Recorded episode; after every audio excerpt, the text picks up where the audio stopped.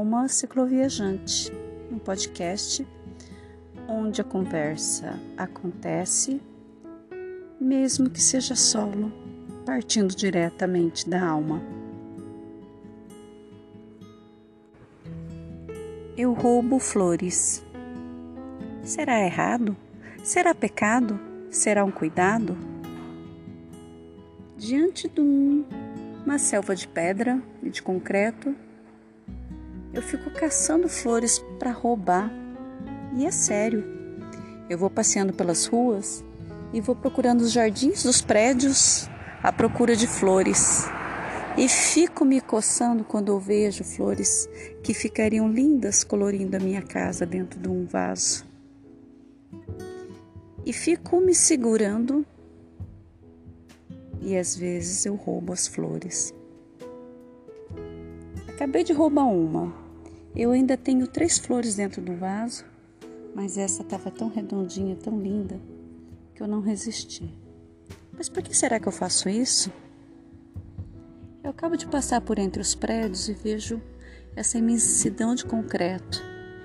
Paro num banco no meio de uma praça, na entrada de um deles, e vejo um quadriculado aqui na parede.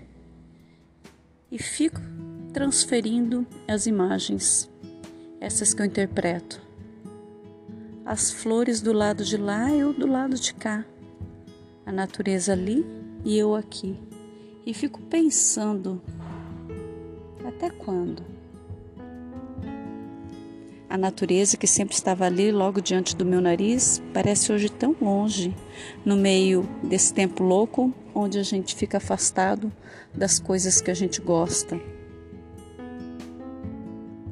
Então, eu acho que é por isso que eu roubo flores.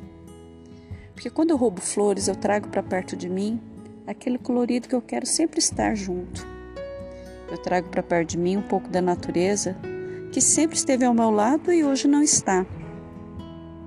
Eu trago para dentro de mim a cor, a intensidade das cores que vibram, reluzindo, transformando o que é em torno delas. Eu roubo flores, mas na verdade trago para dentro de mim as cores que eu lá fora perdi.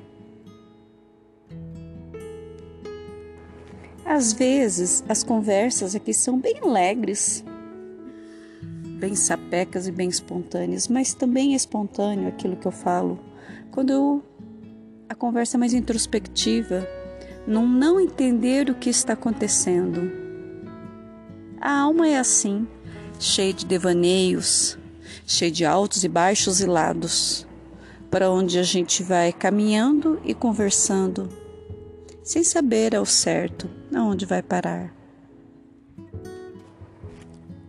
E nesses devaneios todos, tento ir caminhando por caminhos diferentes, mesclando um parar, um andar, um estar junto, não estar são muitos vazios e muitos espaços a preencher.